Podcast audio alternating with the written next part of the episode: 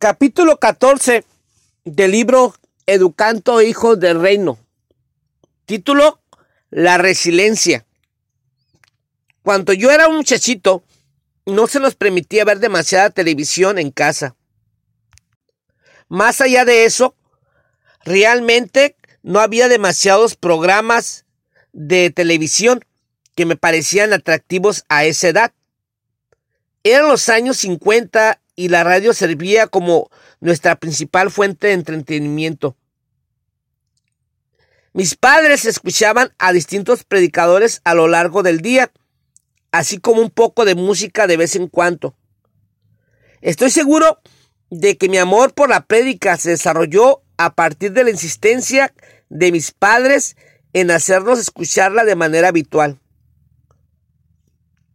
Estaban disciplinándonos a mis hermanos y a mí de un modo que nos generaría la sed y el hambre constante por la palabra de Dios.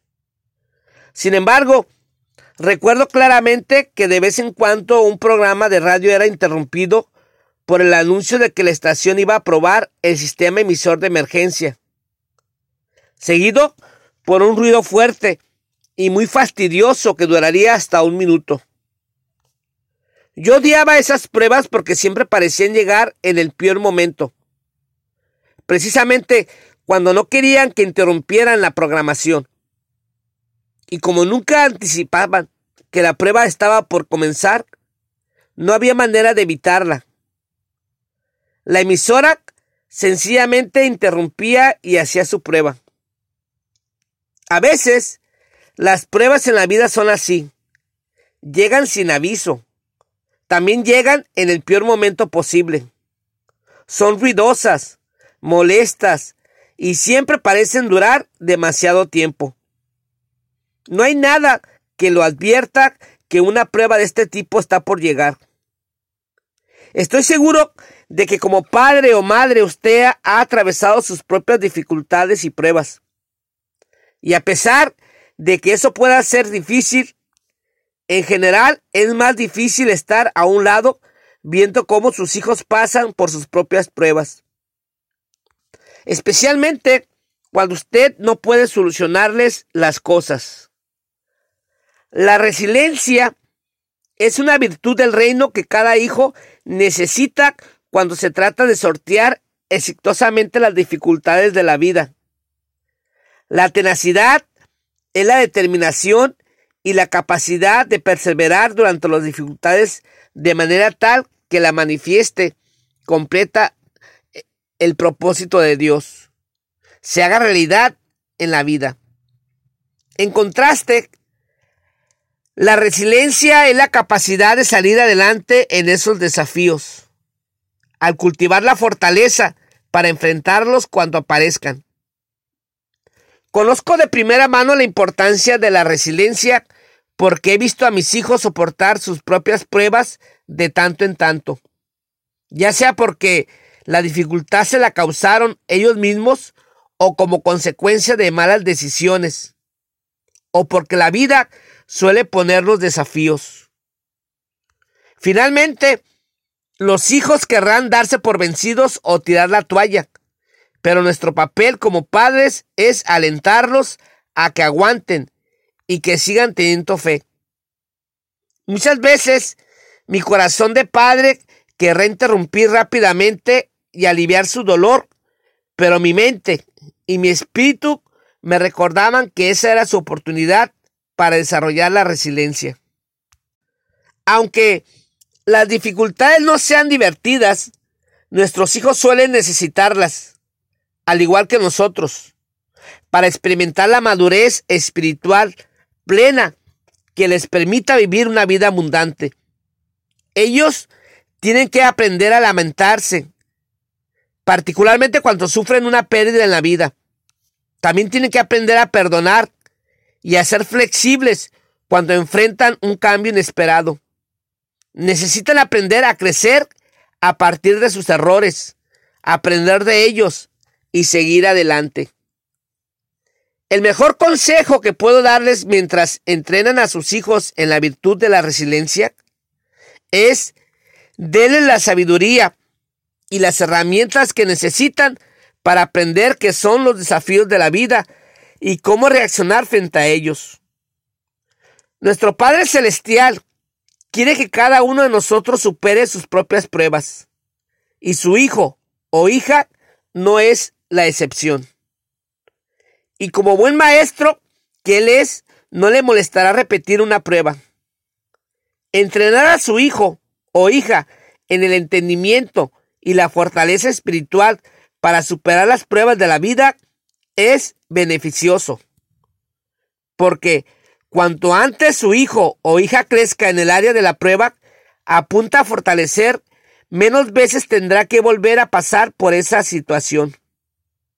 Repasemos en este capítulo la naturaleza y el propósito de las pruebas para que usted tenga lo necesario para enseñarle a sus hijos cómo considerarlas y cómo abordarlas. Título, las pruebas son inevitables. A lo largo de las escrituras vemos que las pruebas son una realidad inevitable en la vida. Y encontramos imperativos como, hermanos míos, considérense muy dichosos cuando tengan que enfrentarse con diversas pruebas. Santiago 1.2. Fíjese que la Biblia no dice si enfrenta pruebas, más bien habla de cuanto a las pruebas lleguen. Las pruebas son ineludibles. Job dijo, la gente nace para tener problemas tan cierto como que la chispa vuela del fuego. La única manera de no tener problemas sería no tener vida. Jesús dijo, en el mundo tendrán muchas pruebas y tristezas. Juan 16:33. Puede contar con ello. Una de las peores cosas que un padre o una madre puede hacer al educar a su hijo o hija es protegerlo de cualquier dificultad, especialmente en etapas tempranas cuanto a las consecuencias y la profundidad de esas dificultades son limitadas. Yo preferiría mucho más que un hijo mío aprendiera las lecciones de la vida en el contexto controlado de la escuela primaria que en el, en el caos que puede producir cuando llega a la adolescencia. Cuando estaba a finales de la escuela primaria, robé un panecillo de canela de la barra de la cafetería es el único recuerdo que tengo de haber robado algo en la vida. No puedo decir que estuviera muerto de hambre, ni que pasara ningún tipo de necesidad. Simplemente se veía bueno y yo lo quería. Así que lo tomé. Afortunadamente, una de las empleadas de la cafetería vio lo que hice. Digo afortunadamente, porque estoy agradecido de haber aprendido de esa manera la lección sobre robar y no luego de haber cometido un hurto, siento un joven, cuando posiblemente hubiera tenido que pasar tiempo en la estación de policía. Cuando la empleada de la cafetería vio lo que hice, se me vino directamente encima y me dijo que vio lo que había hecho. Mi cara se puso colorada de vergüenza y me imaginé en el sótano de la casa parado frente a mi padre, quien estaba a punto de hacerme recordar que nunca más volviera a hacerlo. Pero en lugar de eso, la mujer se dio cuenta de que yo estaba realmente apenado por lo que había hecho. Y notó que el haber sido atrapado por ella estaba causándome ya suficiente sufrimiento como para aprender la lección. Me dijo que no lo hiciera nunca más y le hice caso. Si ella hubiera elegido mirar para otro lado y no pasar por la dificultad de confrontarme. Yo hubiera podido entender que podría actuar sin reproches en este tipo de cosas y quizá lo hubiera hecho de nuevo una y otra vez, hasta que las consecuencias hubieran sido más severas. Pero como ella me corrigió con amor y permitió experimentar el malestar y la vergüenza de esa situación, así como el temor de tener que enfrentar a mi padre si ella hubiera decidido decírselo, yo maduré a través de esa experiencia. Demasiadas veces como padres queremos atenuarles el dolor a nuestros hijos y entonces pasamos por alto las mejores oportunidades para enseñarles por qué no los confrontamos. Pero al aislarlos de las realidades de la vida, haciendo la vida demasiado cómoda, no hacemos otra cosa que predisponerlos para que vivan pruebas más grandes cuando crezcan. En definitiva, necesitarán aprender las lecciones que surgen de vivir en un mundo no tan perfecto. Sean estas lecciones consecuencias de sus propias decisiones equivocadas, como las mías con el panecito de canela, o que se trate de lecciones sobre las dificultades de la vida. Merezcan dichas, merezcan ellos dichas dificultades o no. Hay verdades que todos debemos aprender si queremos superar las pruebas, dejar atrás el pasado y seguir adelante. Mi historia del panecito de canela es un ejemplo de una pequeña prueba, pero en familia también hemos tenido unas cuotas grandes desafíos. Cuando yo apenas iba comenzando en el ministerio, nuestra hija mayor, Cristal, nos llamó desde la universidad para contarnos que estaba embarazada. No estaba casada y nunca olvidaré el pronunciado sentimiento de decepción y fracaso que inundó mis emociones. Se me cruzó por la mente la idea de renunciar al pastorado mientras sospechaba cómo se lo diría a nuestra congregación.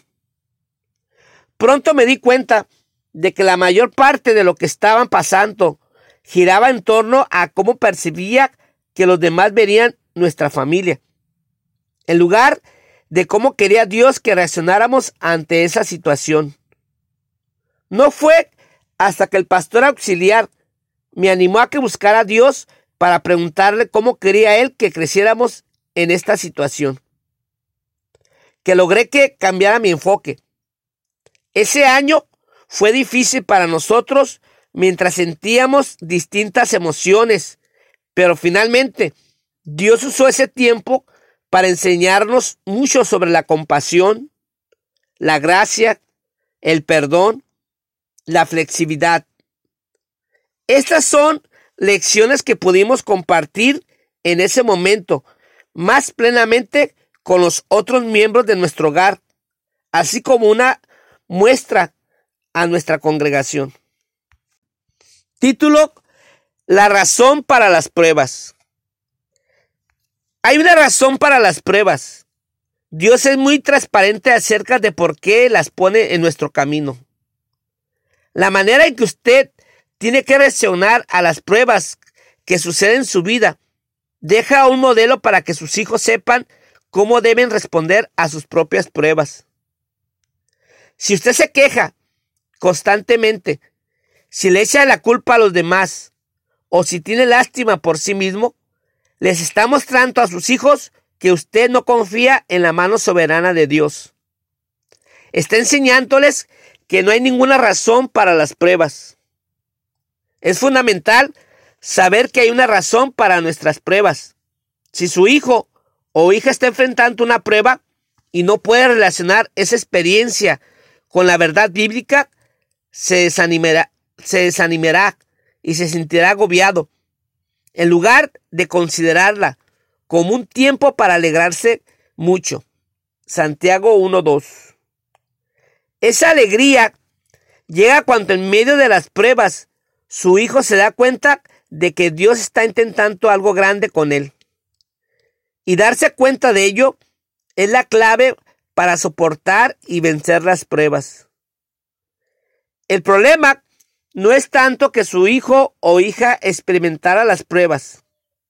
El verdadero problema es que su hija o su hijo no entiendan por qué Dios quiere que sus hijos sepan que las pruebas tienen sepa que las pruebas tienen tres propósitos importantes probar su fe, aumentar su tenacidad y hacerlos crecer espiritualmente.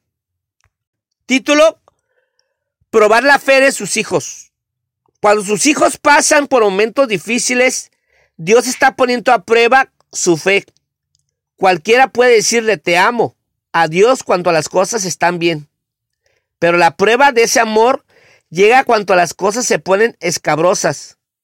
Cuando Dios permite que las pruebas toquen a sus hijos, lo hace por un propósito específico. Las dificultades ponen a prueba el corazón y revela qué hay en él. Muestran si la fe es joven y todavía tienen un largo camino para crecer. Y revelan dónde ha madurado ya. Las pruebas están para poner a la fe en el estado del tribunal para dar testimonio experiencial de lo que la persona declara como creyente. Título La tenacidad por Cristal Evans. Solía escabullirme de mi cuarto en la noche y caminar silenciosamente en puntillas hacia la mesa de la cocina, donde estaba segura de que encontraría a mi papá con sus libros abiertos, estudiando. Muchas veces estaba preparándose para el sermón del domingo, otras veces estudiaba para sus clases. Terminó su doctorado cuando yo tenía 10 años, lo cual quiere decir que pasé la mitad de mi niñez viéndolo hacer equilibrio con unas grandes cargas, con una familia en crecimiento, con una iglesia local en crecimiento y un ministerio nacional en crecimiento. Fui testigo del trabajo diligente de mi padre. Observándolo, aprendí que era ser capaz y ser tenaz. También vi a mi madre asumir muchos roles. A lo largo de los años, ella siempre manejaba muchas responsabilidades y además lucía muy bien mientras lo hacía. Ahora entiendo que seguir el ritmo de un esposo ajetrado y a cuatro hijos activos no fue una tarea fácil. Ahora entiendo que cuidar nuestro hogar mientras trabajaba en el ministerio o estaba en el lugar de trabajo probablemente haya sido agotador. Pero ella lo hizo. Mi madre era y sigue siendo una ama de casa inmaculada. Nuestra casa, mientras que estaba decorada con las comodidades suficientes para que nos sintiéramos a gusto, también estaba siempre lista para que pudiéramos tener visitas en cualquier momento. Y yo me pregunto, ¿cómo se las arreglaba para hacer todo eso a la vez? Recuerdo vivamente que una mañana mi madre entró al cuarto que yo compartía con Priscila para arreglar nuestras camas. Estaba llorando. Hasta el día de hoy Nunca supe qué había causado esas lágrimas, pero sí sé que ella estaba tendiendo mi cama. No estaba en la suya, debajo de las mantas mirando la telenovela o comiendo bombones. Estaba trabajando diligentemente, aunque pasaba un momento difícil y ahora sé que la maternidad, el matrimonio y el ministerio tiene el potencial de acarrear muchos momentos difíciles. Yo vi a mi mamá trabajar duramente. Observándola, aprendí que era ser tenaz. Mi oración es que mis hijos me vean seguir adelante en los momentos difíciles, con la misma tenacidad que tienen mis padres. La vida que vale la pena vivir se logra haciendo las cosas difíciles, siguiendo adelante, a pesar de los días nublados yo he tenido mi cuota de caminos difíciles, pero cuando llego a un terreno escabroso, mi tendencia es seguir adelante. Por eso es lo que vi hacer a mi mamá y a mi papá. El apóstol Pedro dice que si usted o su hijo o hija, Dios los protege con su poder. Primera de Pedro 1.5. En cuanto a la salvación eterna, pero dice también que tanto permanecer firmes en tantas pruebas les traerá mucha alabanza, gloria, honor, honra en el día que Jesucristo sea revelado todo el mundo. Primera de Pedro 1.7. Estoy seguro de que usted recuerda cómo era su puesto a prueba cuando estaba en la escuela. El buen maestro evalúa a los alumnos solo sobre la información que ya había enseñado. El buen maestro además quiere que los alumnos aprueben. Eso no significa que las dificultades no duelan. Sí que duelen. Una de las peores cosas que pueden hacer al niño que está pasando por una dificultad es minimizar la realidad de su dolor. Efectivamente, el dolor es real. Por cierto, debería ser reconocido. Superar una prueba no significa ignorar su presencia. La esencia de superar una prueba es aceptar el dolor, aprender de él, descubrir cómo seguir adelante sin que disminuya la fe de uno. Título, incrementar la tenacidad de sus hijos. La segunda razón para las pruebas es incrementar la tenacidad de sus hijos. Vea Santiago 1.3. Lo digo nuevamente, es cuestión de madurar su fe. En la Biblia se usa la palabra constancia. La palabra original en griego es una combinación de dos palabras que significa permanecer y bajo. O sea, soportar una prueba hasta que haya cumplido su propósito. La Biblia dice que no deberíamos huir de las dificultades. Más bien, tenemos que seguir andando en medio de ellas para desarrollar nuestra perseverancia y tenacidad. Cada tanto recibo una lección dolorosa de primera mano sobre la importancia de la tenacidad durante las pruebas. Esto pasa cuando retomo la decisión de levantarme temprano e ir al gimnasio. Comienzo un programa de levantamiento de piezas. Desde el primer día, trabajando los bíceps, el pecho y todo un poco. 24 horas más tarde, sin falta, estoy experimentando una dificultad. No puedo caminar con facilidad. De hecho, a veces me ha dolido tanto que tuve que pedir ayuda para botonarme la camisa.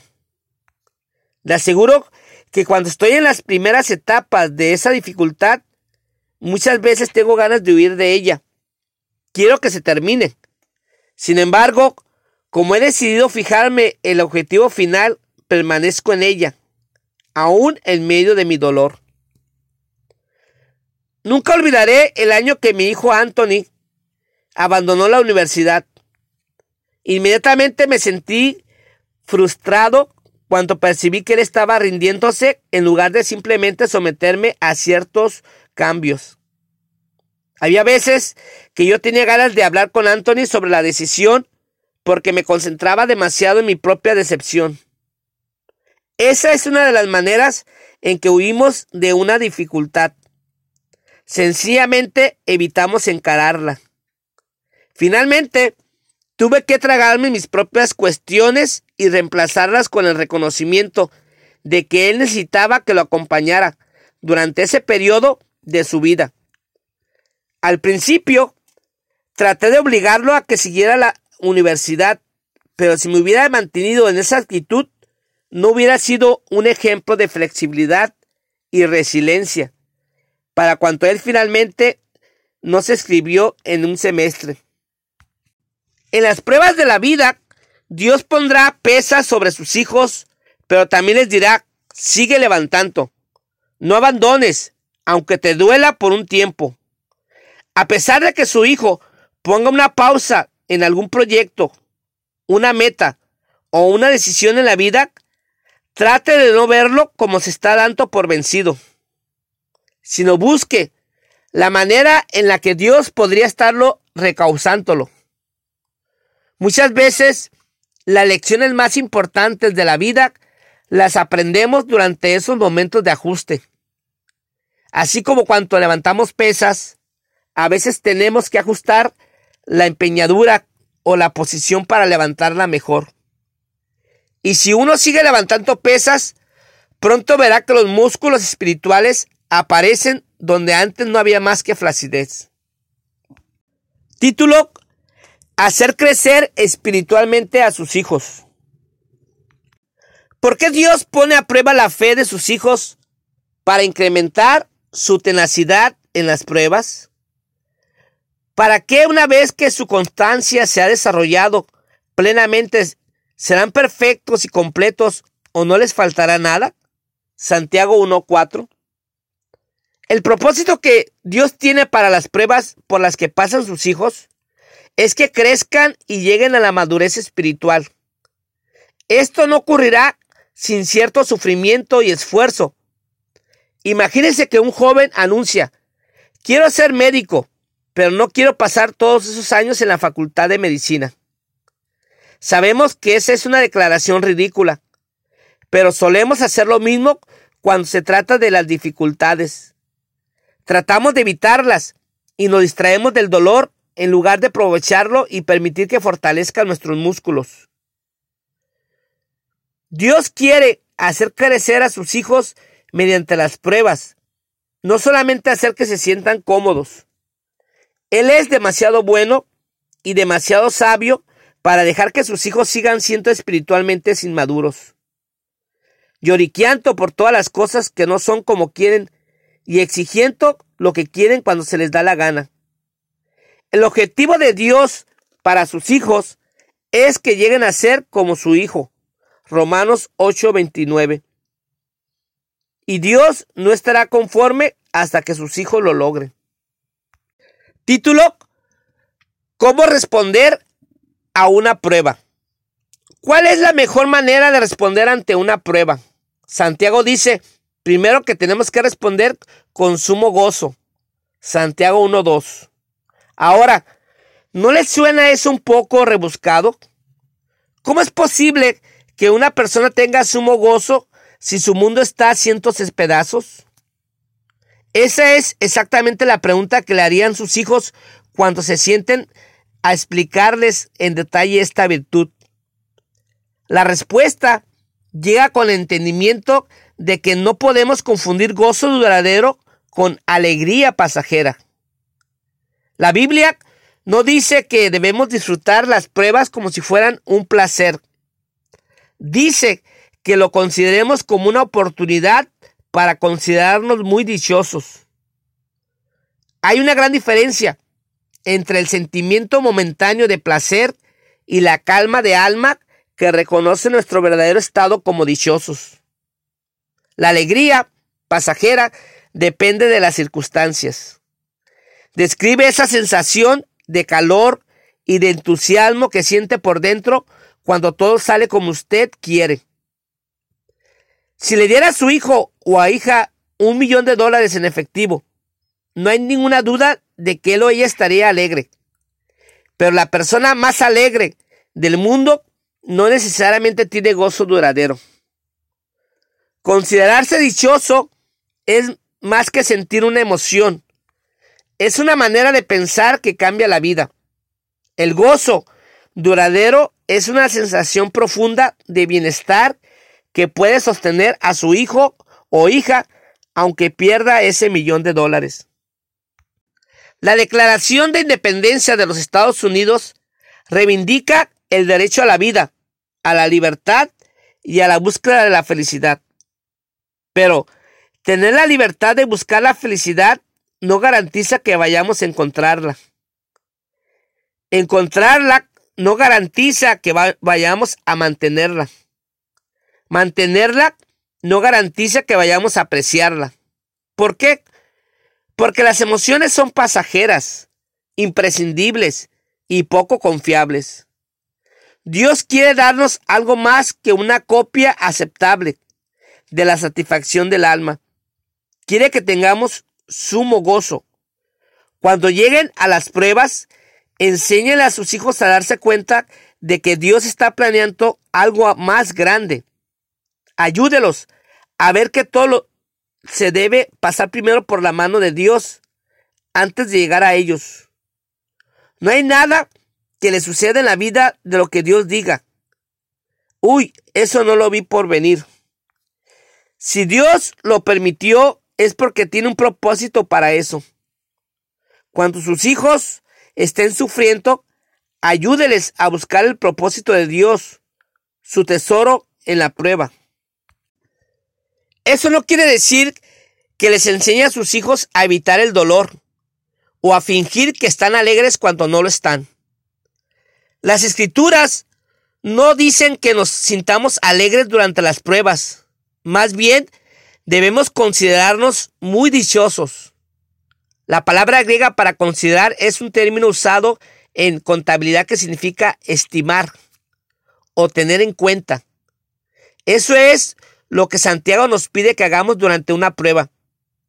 La prueba y el dolor quizá no tengan sentido en sí mismo, pero tenemos que tener todo lo demás en cuenta y evaluarlo desde una perspectiva espiritual general. Y al hacerlo, reconocer que llegará el bien. Estamos predestinados a reconocer que existe un propósito grande para todo. La actitud de sus hijos determinará su resultado. Enséñeles que a veces la correcta respuesta a la prueba acelera su fin. Es otra manera de enseñarles a ver el bien mayor como algo más valioso que la pérdida y el dolor temporal. Este gozo es una decisión, no una emoción. Cuando nos consideramos dichosos en las pruebas, demostramos nuestra fe en la soberanía de Dios. En segundo lugar, porque la vida implica dolor y ninguno de nosotros puede evitarlo. Es importante saber cómo abordar ese dolor para que una raíz de amargura no brote, para ahogar la vida abundante. Hebreos 12:15. Jesús es el gran ejemplo en esto. La Biblia dice que Él soportó la cruz porque previó el gozo de su, de su surrección, de su exaltación y de la redención de la humanidad. Hebreos 12:2. Él no sentía placer en cuanto a ir a la cruz. Oró para que su copa de dolor lo pasara de largo, si había alguna otra manera de hacer que fuera posible. Mateo 26, 39. Pero él lo consideró un gozo porque estaba logrando la voluntad de su Padre al redimir nuestro pecado. Piense en una madre que está en trabajo de parto. Siempre siente mucho dolor, pero también hay mucho gozo. No es un dolor sin esperanza, porque está abocada al bien mayor que pronto llegará. De manera similar, Dios usa las pruebas en nuestra vida para revelar un bien mayor. Cuando les enseñamos a nuestros hijos a mantener sus ojos en Cristo y en la esperanza de su gloria y su bondad, estamos enseñándoles cómo responder al sufrimiento de la vida. Otra cosa que Dios nos enseña a hacer ante las pruebas es pedirle ayuda. Santiago dice que si le pedimos sabiduría, a Dios Él nos dará gratuita y generosamente. Santiago 1.5. ¿Cuál es la sabiduría que necesitamos pedirle a Dios? La sabiduría para saber cómo manejar la prueba. Enséñeles a sus hijos a orar pidiéndole sabiduría de Dios para no, pero no a medias, como dice Santiago. Cuando se la pidan, asegúrense de que su fe sea solamente en Dios y no duden, porque una persona que duda tiene la lealtad dividida. Es tan inestable como una ola de mar que el viento arrasa y empuja de un lado a otro. Esas personas no deberían esperar nada del Señor. Su lealtad está dividida entre Dios y el mundo, y son inestables en todo lo que hacen. Santiago 1, versículos 6 y 8. La sabiduría, como ya vimos, es la capacidad de aplicar la verdad espiritual a las situaciones de la vida. La persona instruida ha acumulado mucha información, pero la persona sabia sabe cómo recurrir a esa información para aplicarla a la vida. Dios nos da sabiduría sin reservas cuando se la pedimos. Título. Las pruebas producen un resultado perfecto. En Santiago 1.4 leemos que las pruebas producen constancia y la constancia produce el resultado perfecto que Dios quería. Así que dejen que, que crezca una, pues una vez que su constancia se haya desarrollado plenamente, serán perfectos y completos y no les hará falta nada. Un día, un muchacho descubrió un capullo en un árbol del patio de su casa estudió detenidamente el capullo, buscando alguna señal de vida. Al fin, varios días después, el muchacho vio lo que había esperado ver. Dentro del capullo vaporoso, una mariposa recién formada luchaba por salir. Lleno de compasión por la pequeña criatura, el muchacho usó su navaja para agrandar el agujero. Exauta, la, la mariposa, salió atropelladamente y quedó tendida a lo que el muchacho no sabía que es, que es la lucha por escapar. Estaba diseñada para fortalecer el sistema muscular de la mariposa, prepararla para el vuelo. Su acto de compasión involuntariamente había incapacitado a la mariposa y la había condenado a la muerte. La noche anterior, al ser crucificado, Jesús oró a su Padre, pidiéndole que no nos sacara de este mundo, sino que nos protegiera de este mundo. Jesús se dio cuenta de que la meta no era evitarnos las pruebas, sino ayudarnos a atravesarlas.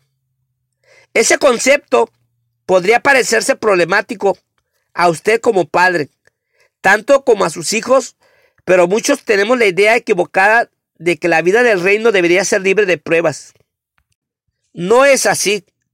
Imagínese que un jugador de baloncesto llega a la línea de banda y dice, bueno, entrenador, yo hubiera notado, pero cada vez se me acerca para hacer un tiro, algún tipo de equipo contrario me pone la mano delante de la cara. No hay que ser un entrenador muy experimentado para llegar a la respuesta correcta. El tipo del otro equipo está para ponerte la mano en la cara. Así es este juego. Su trabajo es hacer todo lo que pueda para que tú no tengas éxito. En el baloncesto, como en la vida, los obstáculos son inevitables. Dios entiende que el proceso de vencer las pruebas es tan importante como el resultado. Es por eso que a veces elige no librarnos de determinadas situaciones. Recuerdo haber llevado a mi hijo Anthony al médico cuando era niño. Cuando nos dijeron el diagnóstico, le recetaron una vacuna. No, papi, gritó él, no dejes que me, que me, que me vacunen. Se le llenaron los ojos de lágrimas. No entendía por qué yo lo sujetaba en su mano y en su lugar para que recibiera un agujazo doloroso. Creía que yo, siendo su padre, debía de liberarlo. Yo era indudablemente más grande que el doctor. Sin embargo, permití que el doctor le diera la vacuna porque sabía que Anthony la necesitaba para recuperarse. La voluntad de Dios hará lo mismo con cada uno de nosotros en una prueba. Si Él entiende que esa prueba producirá un resultado mayor, Teniendo esto en mente, uno de los mejores regalos que puede darle a su hijo o hija es la sabiduría para entender la soberanía de Dios y de que se tratan las pruebas. Padres, recuerden que al ayudar a sus hijos a madurar en sus pruebas, simultáneamente Dios estará ayudándolos a ustedes a madurar también. Fin del capítulo 14.